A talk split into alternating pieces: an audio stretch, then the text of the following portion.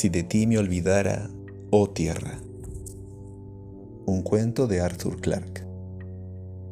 Cuando Marvin cumplió 10 años, su padre lo llevó a través de los largos y resonantes corredores que ascendían hacia administración y energía, hasta que finalmente llegaron a los niveles superiores y se encontraron en medio de la fértil vegetación de las tierras de labranza. A Marvin le gustaba estar allí. Era divertido contemplar cómo las grandes y esbeltas plantas reptaban, con ansiedad casi visible hacia la luz del sol que se filtraba a través de las cúpulas plásticas. En todas partes flotaba el olor de la vida que despertaba en su corazón anhelos inexpresables. Ya no respiraba más el aire seco y fresco de los niveles residenciales despojado de todo olor, salvo el tenue dejo de ozono. Deseaba quedarse allí más tiempo, pero su padre no lo permitió. Siguieron adelante hasta que llegaron a la entrada del observatorio, que jamás había visitado, pero no se detuvieron. Y Marvin supo con creciente excitación que solo podía quedar una meta. Por primera vez en su vida, iba a salir al exterior. En la gran cámara de servicio había una docena de vehículos para superficie, con sus grandes neumáticos balón y sus cabinas presurizadas. Debían haber estado esperando a su padre, pues los condujeron de inmediato a un pequeño vehículo de exploración que aguardaba junto a la enorme puerta circular de la cámara.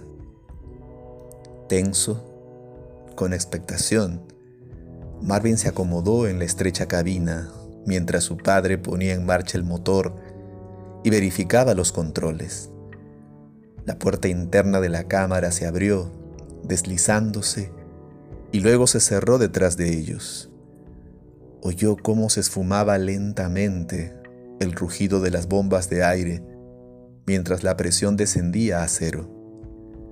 Luego se encendió la señal de vacío se abrió la puerta exterior y ante Marvin se extendió la tierra en la que jamás había estado. Por supuesto que había visto fotografías. Centenares de veces había visto su imagen en las pantallas de los televisores. Pero ahora se extendía a su alrededor, ardiente bajo el sol feroz que se arrastraba con tanta lentitud por el cielo de azabache. Miró hacia el oeste, en dirección opuesta al cegador resplandor del sol, y allí estaban las estrellas, tal como se lo habían dicho, pero jamás había creído del todo. Las contempló largo rato maravillándose de que algo pudiera ser tan brillante y al mismo tiempo tan diminuto. Eran intensos puntos de luz que no titilaban, y de repente recordó un verso que leyera una vez en uno de los libros de su padre. Estrellita, estrellita, a titilar, me pregunto, ¿qué serás? Bien, él sabía que eran las estrellas. Quien quiera que hubiera hecho esa pregunta debía haber sido muy estúpido. ¿Y qué significaba eso de titilar? Con un solo vistazo se podía ver que las estrellas brillaban con la misma luz constante y uniforme. Dejó a un lado el enigma y concentró su atención en el paisaje que lo rodeaba. Corrían a casi 100 millas por hora, a través de una planicie nivelada. Los grandes neumáticos balón arrojaban chorros de polvo detrás de ellos. No habían trazas de la colonia, durante los pocos minutos que habían pasado contemplando las estrellas, sus cúpulas y torres de radio habían desaparecido detrás del horizonte, y sin embargo había otros indicios de la presencia del hombre, porque alrededor de una milla de distancia, Marvin podía ver unas estructuras de forma curiosa que se apiñaban alrededor de la boca de una mina. De tanto en tanto, una bocanada de vapor surgía de una chimenea agazapada y se dispersaba al momento. Pasaron frente a la mina en un instante. Su padre conducía con una pericia temeraria y alborozada, como si estuviera tratando de escapar de algo. En pocos minutos llegaron al borde de la meseta en la que se había edificado la colonia. El terreno descendía abruptamente con un vertiginoso declive, cuyos tramos inferiores se perdían en la sombra. Adelante, hasta donde llegaba la vista, se extendía una tierra desolada, en la que se entremezclaban confusamente los cráteres, montañas y desfiladeros.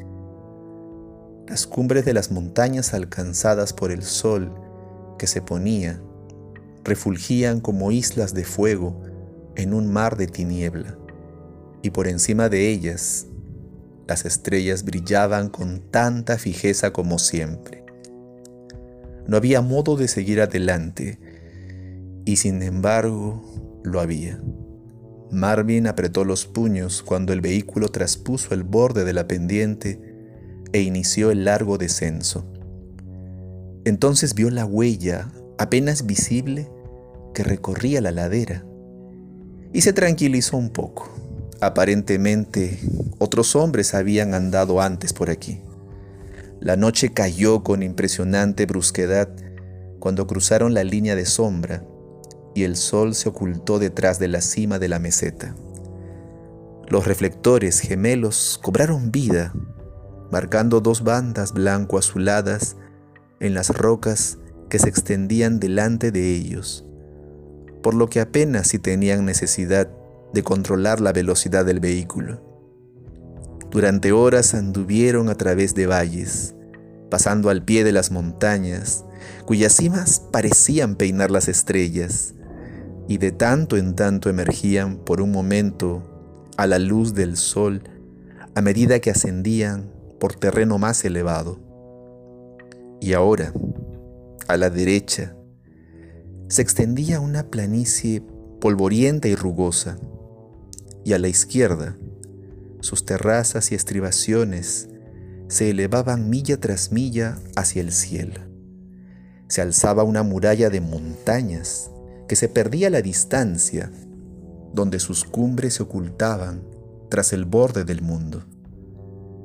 No había indicios de que el hombre hubiera explorado esta tierra alguna vez pero en una ocasión pasaron junto a las ruinas de un cohete estrellado, al lado del que se alzaba un montículo de piedras rematado por una cruz de metal. A Marvin le pareció que las montañas no acabarían nunca, pero al fin, muchas horas más tarde, la cordillera terminó en un escabroso y elevado promontorio que surgía abruptamente de un grupo de pequeñas colinas. Descendieron a un valle poco profundo que describía un gran arco hacia el otro lado de las montañas.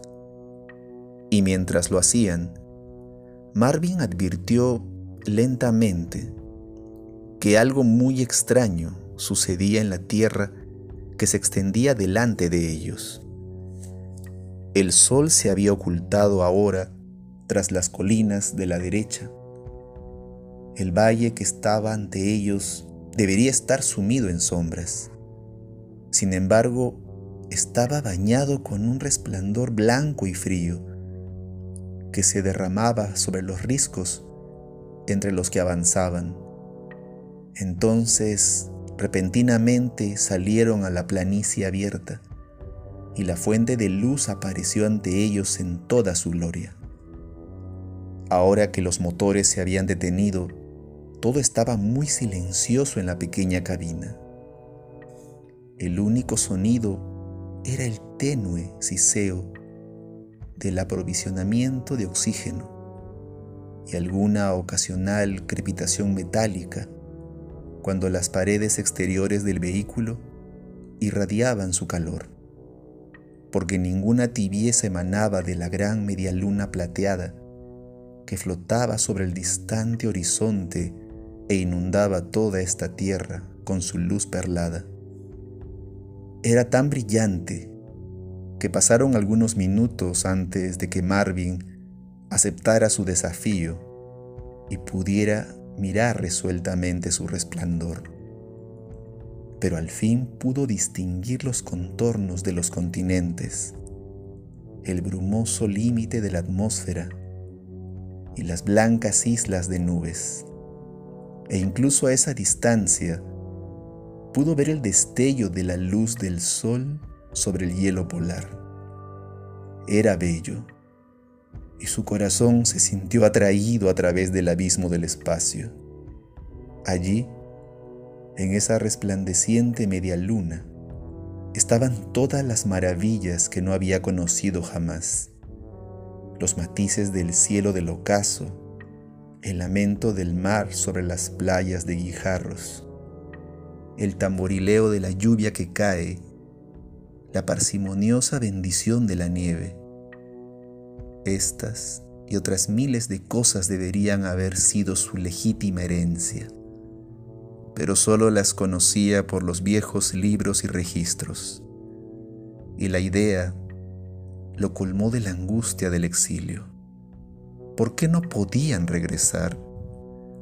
Todo parecía tan pacífico por debajo de esas líneas de nubes en movimiento. Entonces Marvin vio porque el resplandor ya no lo enseguecía, que la parte del disco que debería estar en sombras brillaba débilmente con una fosforescencia maligna, y recordó. Estaba contemplando la pira funeraria de un mundo, las consecuencias radiactivas del Armagedón. A través de un cuarto de millón de millas de espacio, aún era visible el resplandor de los átomos agonizantes, un perenne recordatorio del pasado ruinoso. Tendrían que transcurrir siglos para que ese letal resplandor desapareciera de las rocas y la vida pudiera volver a llenar ese mundo vacío y silencioso. Y entonces el padre comenzó a hablar, contándole a Marvin la historia que hasta ese momento no significaba para él más que los cuentos de hadas que le habían contado alguna vez. Había tantas cosas que no podía entender. Le resultaba imposible imaginar el multicolor y brillante esquema de vida del planeta que jamás había visto. Tampoco podía comprender las fuerzas que finalmente lo habían destruido, dejando a la colonia preservada por su aislamiento como único sobreviviente. Y no obstante, podía compartir la agonía de aquellos días finales cuando la colonia había comprendido por fin que nunca más llegarían las naves de abastecimiento refulgiendo entre las estrellas, cargadas con los regalos que llegaban desde el hogar. Una a una, las estaciones de radio habían dejado de transmitir. En el globo ensombrecido, las luces de las ciudades se habían debilitado y habían muerto. Y finalmente quedaron solos, tan solos como jamás lo había estado ningún hombre, con el futuro de la raza en sus manos. Luego habían seguido los años de desesperación y la prolongada batalla por la supervivencia en este mundo hostil y feroz. Esa batalla había sido ganada apenas. Este pequeño oasis de vida estaba a salvo de los peores embates de la naturaleza, pero a menos que hubiera una meta, un futuro hacia el cual orientarse, la colonia perdería el deseo de vivir y ni siquiera las máquinas, ni la habilidad, ni la ciencia podrían salvarla. Entonces, por fin, Marvin comprendió el objeto de esta peregrinación. jamás caminaría junto a los ríos de ese mundo perdido y legendario, ni escucharía el rugido del trueno sobre sus colinas suavemente redondeadas. Y sin embargo algún día, dentro de cuánto tiempo, los hijos de sus hijos regresarían a reclamar su herencia.